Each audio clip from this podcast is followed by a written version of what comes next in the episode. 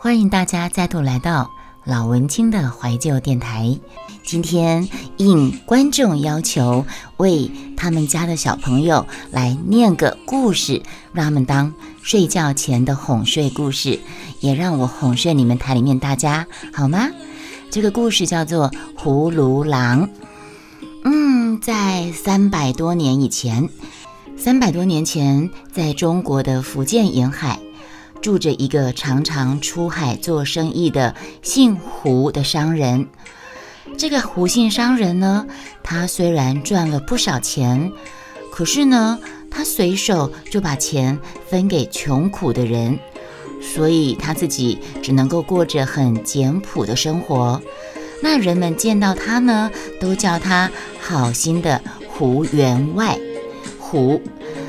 那胡员外跟胡夫人他们都一直没有小孩哦，觉得很寂寞，所以呢，闲下来的时候，胡员外就会自己动手在院子里架起竹竿，栽了一株葫芦藤，每天细心的除草浇水，像照顾自己的孩子一样。没有多久的时间，那个葫芦藤呢就会攀着竹架往上爬。并且结出一个又一个很清脆可爱的葫芦瓜出来。那胡员外他就看着他种的茂密的葫芦瓜架，对胡夫人说：“哎，你看，你看，一株葫芦藤都可以结出这么多果实来。可是我们结婚二十多年了，连一个小孩都没有。哎呀，老天真是太不公平了。”胡夫人，她也叹一口气说：“哎呀，我多么想要一个孩子啊！什么样的孩子都好，就算是葫芦瓜会开口叫一声娘，我也会疼他的，好好的照顾他的。结果你们知道吗？这个胡夫人跟胡员外他们说的话呢，刚好被不远的海神，哎，老哥，在海里面的海神听到。”葫芦郎不是听到胡夫人他们的对话，海神心里想：胡员外没有小孩是命中注定的。可是呢，他人那么的好，我得想办法帮帮他才好。想着想着，哎，海神有了主意。什么主意呢？第二天早上，胡夫人来到葫芦瓜架下。突然听到了一声很清脆的叫声，“娘！”哎，胡夫人吓一跳，到处寻找，是谁在叫娘呢？那个声音又叫唤起来了，“娘，我在这里呀，我在这里呢。”胡夫人这次看清楚了，在那个葫芦藤架的地上，有一个葫芦瓜形状的小孩。扎着一双晶亮的眼睛，张着可爱的小嘴巴，正对他说话呢。哇，胡夫人高兴极了，她抱起那个小孩就往屋里面跑。胡员外看了他一眼，就说：“你怎么一大清早就给我摘了一个瓜呢？”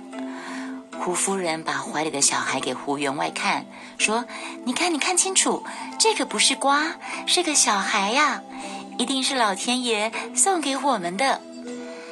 哇，这个葫芦小孩没有手，也没有脚，身体就像个小小的葫芦瓜一样。可是呢，他的小脸蛋长得白里透红的，非常的可爱。他咧嘴向胡员外笑了一笑，胡员外就打心底喜欢这个小孩起来了。从这个时候开始呢，他们夫妇俩就决定好好的把这个小孩抚养长大。说也奇怪，这个小孩虽然没有手脚，可是他滚来滚去的，比有脚的还跑得快呢。不仅胡员外夫妇很疼爱他，左邻右舍也都很喜欢这个样子古怪，可是动作却十分敏捷的小孩。大家都叫他葫芦郎。日子过得非常的快，一转眼，葫芦郎已经四岁了。他对父亲说：“别的小孩都可以到私塾去念书，我也要去上学。”所以呢，胡员外就把葫芦郎送到学校去。葫芦郎他又聪明又用功，没有多久，四书五经都会背了呢。欢迎最喜欢的回来，欢迎诗人加入直播间。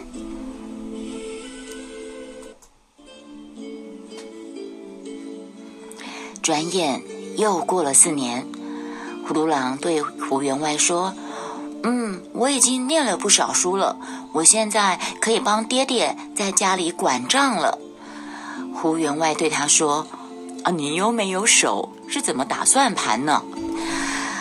葫芦郎跟他说：“爹，你不用担心，什么事情呢？只要我要学，我就可以一学就会。”葫芦郎眨着发亮的眼睛对胡员外这么说着。果然，那个葫芦郎呢，很快就学会打算盘了。他怎么打算盘？葫芦郎没有手，没有脚，他用什么打算盘呢？你们猜猜看。他用嘴巴咬着一根竹筷子，把算盘珠子拨得咔啦咔啦的响，算得又快又正确。又过了四年，葫芦郎已经十二岁了。他对胡员外说：“现在我已经长大，我是个男子汉了。我要随父亲一同上船到远处做生意。”胡员外不忍心拒绝葫芦郎的要求，就带他一起上船。在海上，船随着海浪一起一伏的摇晃着。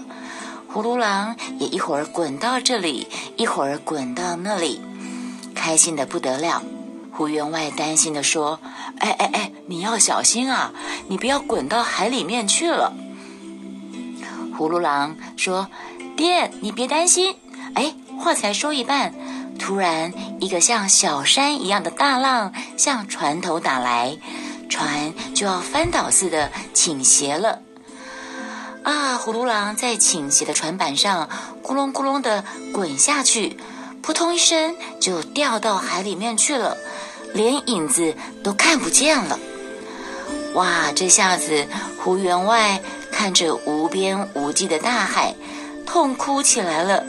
哎呀，我可怜的孩子啊，又没手又没脚的孩子，这下子滚到海里面，你回不来了呀，怎么办呢？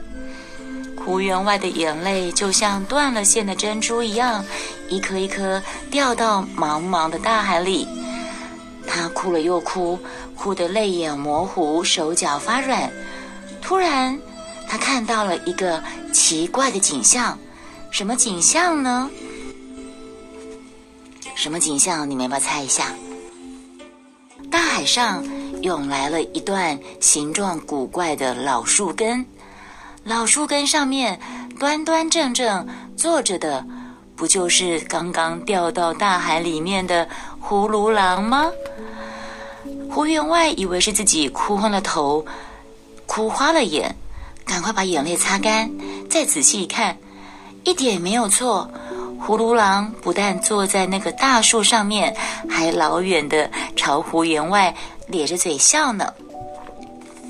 胡员外赶快叫人把葫芦郎救上船来。葫芦郎就说：“哇，海里的老树根救了我的命，我们把这个老树根给捞上来，好好的收存吧。”回到家里以后呢，胡员外也认为这个老树根是儿子的救命恩人，就把这个老树根擦拭的干干净净的，一直放在房间里当一个摆设，当一个纪念品。一转眼，葫芦郎都十七岁了。十七岁的葫芦郎就跟他爹说：“爹娘，我都十七了，我该成亲了呀，我该结婚了呢。”胡夫人就说：“，是该结婚了呀，可是要跟谁结婚呢？”葫芦郎就说：“嗯，我要跟邻村张百万的女儿玉鸾姑娘结婚。”胡夫人忧愁地说：“哎呀，那不可能吧？因为我知道玉鸾姑娘是出了名的美人，可是她父亲张百万眼里只认钱不认人的，我们家又没有多少钱，他是不会答应我们的婚事的。葫芦郎就说：“有人说姻缘是老天注定的，找媒人到张家去试试，说不定老天会帮忙，让我跟玉兰姑娘成婚，也不一定啊。”媒人到了张百万家，代替葫芦郎向玉兰姑娘求亲。张百万一听，笑得差点从椅子上翻倒过去。这个张百万笑着说：“哈哈哈哈，真是笑死我了！那个没有手没有脚的穷小子，葫芦郎，竟然想要娶我如花似玉的姑娘，太可笑了吧！”张百万笑完了。就板起脸来对媒人说：“要娶我女儿，哼，除非用一万颗珍贵的珍珠镶成花轿，我就马上让他把我女儿给抬走；不然，哼，休想！因为这个张百万心里想，以胡员外他们家这么的清苦之家，哪会有办法用一台？”镶满珍珠的花轿来迎娶自己的女儿呢，还是不可能的代际啊！媒人只好回去，照样的说给胡员外听。那胡员外就苦着一张脸说：“一万颗珍珠哦，他是男的，一万颗珍珠，哎呀，别说一万颗，我就是连一颗珍珠都没有啊！这个张百万真的是为难我呀。”葫芦郎在一边微微笑着，不慌不忙地说：“来来来，大家帮忙把海里面捞起来的那个老树根抬到花园里去。你们要不要猜猜看，会发生什么事情呢？”葫芦郎叫人用斧头把树根给劈开，啪啦一声，老树根裂开了。天哪，发生了什么事情？你们猜，老树根裂开了之后？竟然有无数颗又亮又圆的珍珠，就从老树根里面裂缝里不断的滚滚冒出来，滴溜溜的滚到地上跟花丛里，把人的眼睛都照花了。胡员外揉着眼睛说：“这这是咋回事啊？我是在做梦吗？”葫芦郎就说：“爹。”我一直没有告诉您啊，上次我不小心跌到海里，一直沉到海底，在海神宫里面，在海龙王里面，我遇到海神，海神说：“葫芦，怎么这么多角色啊？我要变身变到什么时候？”海神说：“葫芦郎啊，你爹在船上哭着你呢，你赶快回去吧。”海神就把你。滴到海里的泪眼泪都变成了珍珠，装在老树根里，让我带回家来了。胡员外听了，开心的说：“哎呀，真是太神奇了！这下子不要说一顶珍珠花轿，就是五顶十顶也不成问题呀。”不多久，这个用珍珠做成的花轿就做好了。一顶亮闪闪的珍珠花轿就抬到了张家，把如花似玉的玉鸾姑娘给抬了回来。那葫芦郎跟玉鸾就顺利结婚了。可是做婆婆的胡夫人却一直很担心，她心里面担心的是什么？你们可以想想看吗？他的儿子葫芦郎是一个没手没脚的。孩子娶了如花似玉的的姑娘，拜堂成亲了。但是做婆婆的心里面一直很担心，心里想：哎呀，我这个儿子到底跟一般人不一样，没有手没有脚，我这个新进门的媳妇儿一定会不高兴吧？这个是童话故事，讲的很含蓄呀，没手没脚的，嗯，怎么？怎么办事呢？是这个意思吧？可是很奇怪的事情是，胡夫人发现，每天他的媳妇儿玉鸾的脸上都充满了笑容，一点不高兴的表情都没有。如果是写在比较成年的小说，应该是说，每天都洋溢着幸福的笑容，灿烂的笑容，脸色红润，洋溢着青春的光辉。好，不好意思，嗯，我就是要讲给呃睡睡觉前给小朋友哄睡的，不可以讲的太奇怪，OK？好，胡夫人心里觉得很奇怪，她也忍不住好奇呀。有一天，她这这个做婆婆的就悄悄的来到儿子跟媳妇的窗前，向里面偷看。哎呀呀呀，怎么可以偷看儿子跟媳妇儿的房间里面在干啥呢？怎么可以呢？令人惊讶的事情就这么的发生在胡夫人的眼前啦。胡夫人她发现什么？她里面朋友，你们想猜猜看吗？你们猜一下，写下答案，我喝个水。令人惊讶的是，都没有人回答我，好吧？胡人胡夫人发现，在房里面的葫芦郎竟然是好手好脚的男子汉呐，顶天立地，五卡五丘，什么都有的男子汉。胡夫人忍不住大声叫了出来：“哎呀，葫芦郎！好呀，怎么可以叫出来呢？”有手有脚的葫芦郎听到呼唤，脸上一下子堆满了忧愁。走出房里，揽着胡夫人的手说：“娘，你不要吃惊，我本来就不是普通的人，我是海神身边的思乡童子。思乡，公司的思，香水的香，我是海神身边的思乡童子。十七年前。”海神同情你们生活太冷清了，就派我来胡家。呃，因为你们命中注定不能有小孩，海神才把我变成葫芦瓜的模样，暂时做你们的儿子，来孝敬你们的。如今我真正的样子被娘看见了，我就必须回海神神宫去了。说着，葫芦郎依依不舍地向母亲跟妻子告别，又到胡员外的房中行了拜别礼，然后来到花园里的葫芦瓜下，一钻进去，一溜烟就消失不见了。胡员外、胡夫人跟玉鸾都伤心极了。